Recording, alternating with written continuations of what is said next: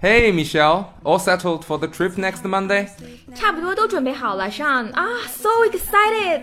就是关于去机场接我的人，Mrs. Gray 邮件里说那人的长相，我愣是没看懂。看不懂，你英语不是都过了八点五级了吗？啊，对呀、我雅思九点五，托福一百二十三，然而却并没有看懂。 你说我要是到了国外，万一电话出点问题，我找谁去啊？你好歹给我个照片儿啊！描述一个人长什么样你看不懂，那不科学啊！邮件给我看一下。哎等会儿我拿手机啊，你看。 OK， Uh, dear Michelle, hi. A Mr. Clark is going to pick you up from the airport. Mr. Clark is in his early 30s and he's a little filled out and a bit thin on top. Looking forward to seeing you with best regards, Lisa Gray. Mr. Clark is in his early thirties，这个是说年龄啊。三十出头嘛，这个我懂，后面我就不太明白了。 He's a little filled out and a bit thin on top，嗯，并不懂。就是单个的词儿都认识，凑一起就不认识了。是啊，但肯定是什么 idioms 或者是 slang 俗语，嗯、k i n d of，勉强算是吗？啊、b u t not really。Have you heard of euphemism？ Euphemism 哦，委婉语我知道啊，就是有话不直说，越婉转越好没，错，filled out，填得满满的，对，也可以委婉的说 full figured。 ，full figured，丰满的。那要再直接，就是可以直接可以说 he's a fat guy。哦、n e v e r use the word fat，除非你想激怒一个人。 What about he's a big thing on top？上面有点薄。上面就是头顶啊， Oh I see，so bold，谢顶。对啊，谢顶就有点婉转嘛。 Oh 哦 fat and bold，哎，那不就我房东吗？ Easy， Any better, there you go, and do it all again. 而且还要加上 a bit、a little，哦、a little bit。各种小心翼翼。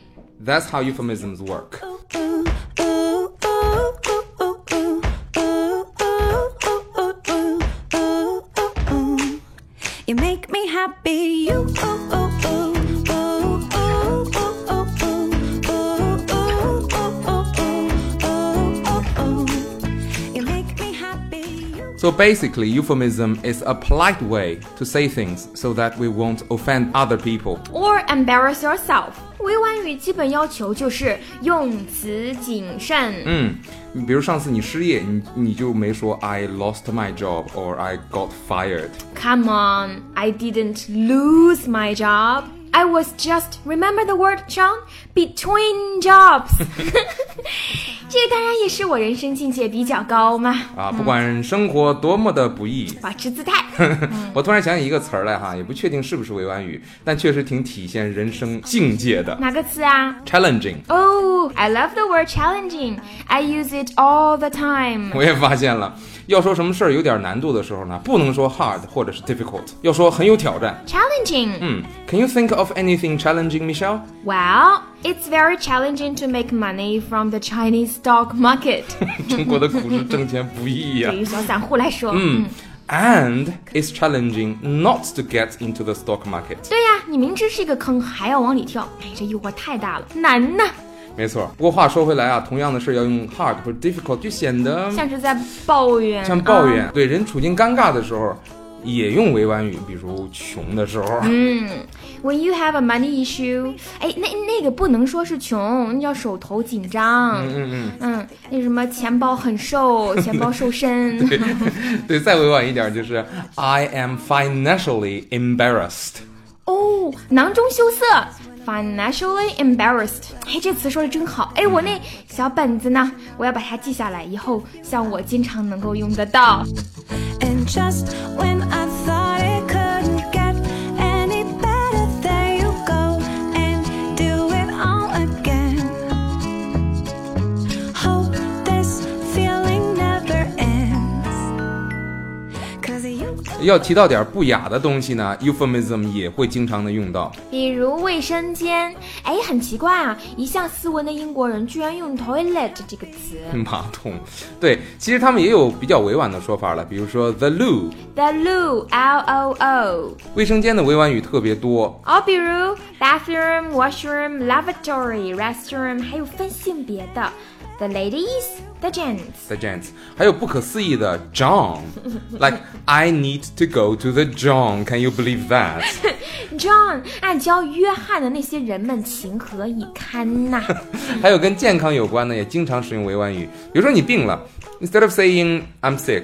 w h i c h is okay. Of course, it's okay to say I'm sick, but another option is I'm feeling under the weather。啊，略显怪异啊，生病跟天气有什么关系呢？嗯，不知道是不是偶感风寒的意思，身体不太舒服的时候，大家都会说 I'm feeling under the weather，跟身体有关的禁忌就很多所。以就委婉的表述，like Auntie Flo is visiting。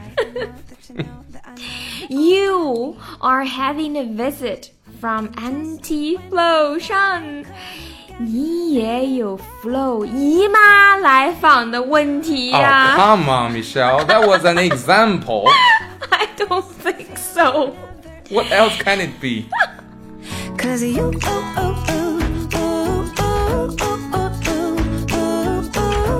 oh oh oh oh You make me happy you And another taboo subject, sex. Yes, sex 这个话题呢，实在是比较敏感。比如说性别的时候，male、female 就不用 sex 这个词。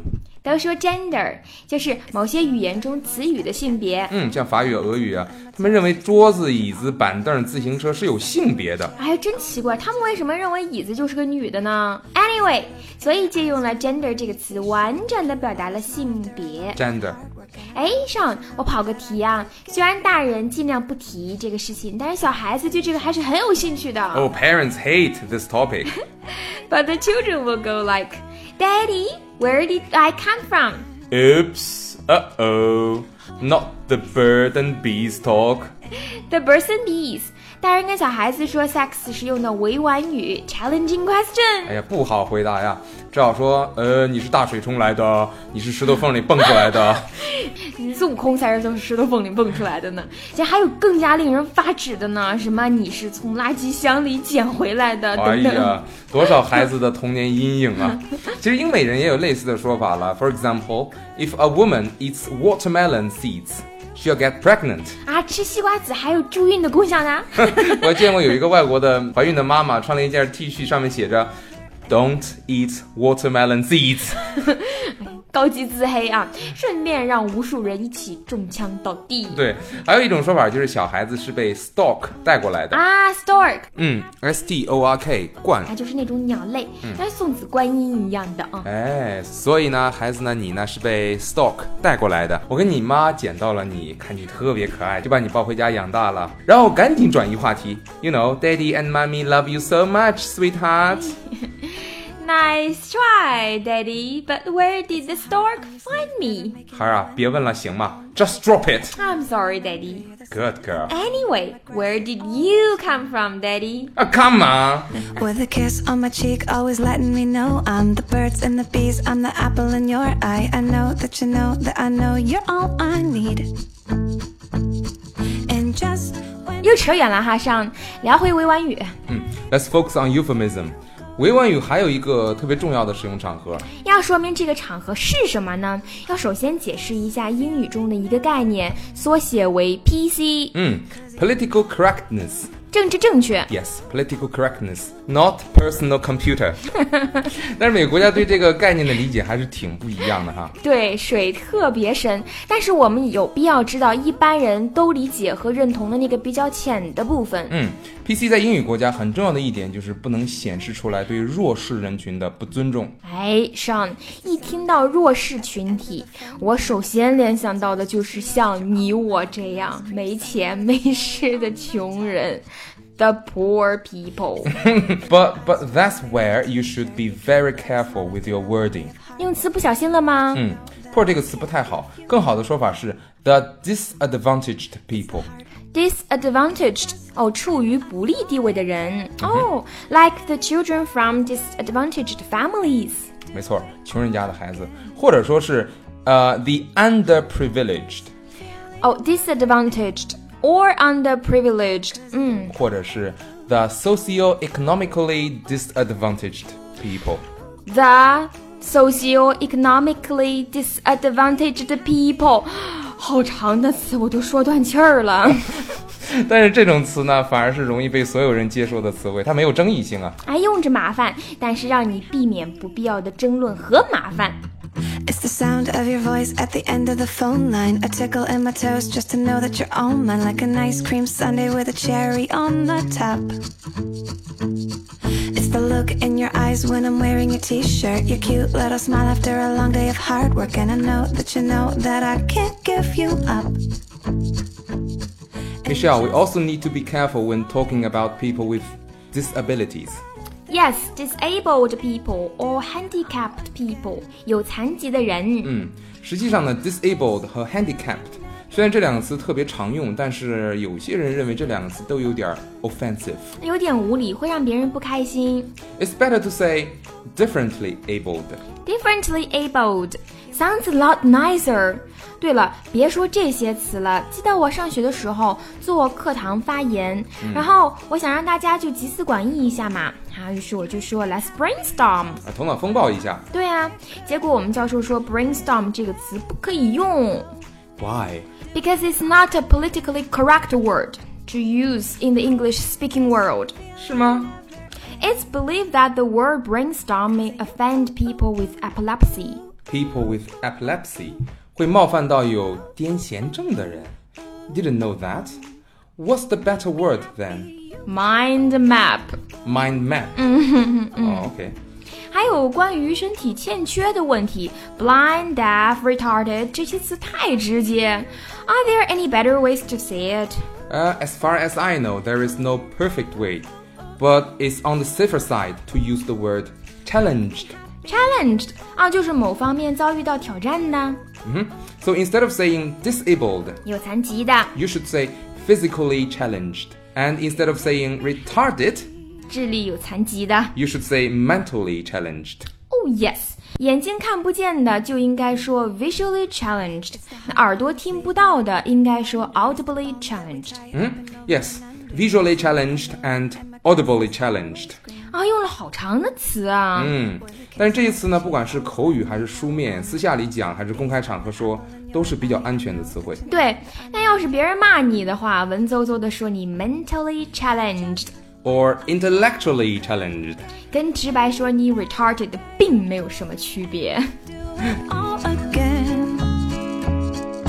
Hope this feeling never ends. Cause you. 跟这个敏感程度类似的还有种族问题 race。 Race，种族。大家都知道，黑人不能够叫做 black people。 No，前段时间奥巴马在一次发言中用了 nigger 这个早就被禁止的词。虽然其实他也只是引用了这个词，嗯，但是公开场合这个词是提都不可以提的，因此引起了轩然大波。正确用词是 African American。 Yes, African American。呃，其实 white people 也不是说白人最好的说法，Caucasian is better。 Caucasian 高加索人种，嗯，Asian 亚洲人这个词也是被认为不礼貌的。 Because we Asian people may take offense. 然后因为亚洲人也不都是一样的外貌嘛，It's safer to just say Chinese or Japanese or Indians. 种族方面呢，也是禁忌重重的， So be careful with your words. Once they are said, 一旦说出口， they can only be forgiven, not forgotten. 特别是发表公众言论的时候，Once you are called a racist, 种族主义者 well, well, you will be in a lot of trouble. 一般没人拿这个开玩笑，但是也有例外。谁胆儿这么肥啊 Russell Peters ？Rasul，少女的英国口音一股浓浓的咖喱味道。加尔各答大学学的。嗯，R U S S E L L P E T E R S， Yes, Russell Peters, the stand-up comedian from Canada. 加拿大单口相声演员。嗯他是个个例，他可以很好的拿捏逗乐别人跟冒犯别人之间的尺度。他可是一个高手。其实呢，他是拿种族和文化的区别在开玩笑而已，让大家从这些文化的区别中找到好玩的地方。哎，网上有视频，大家可以找来看一下。嗯，顺便练一练听力，看看能不能 get 到那个 point。 Daddy for fifty, Be a man, do the right thing. beat that child. He's Laureus，经典段太多了， He's a genius，绝对不输给郭德纲。大家一定要找来看哦。 Make me happy. You oh oh oh oh oh oh oh oh oh oh oh oh oh oh oh. You make me happy.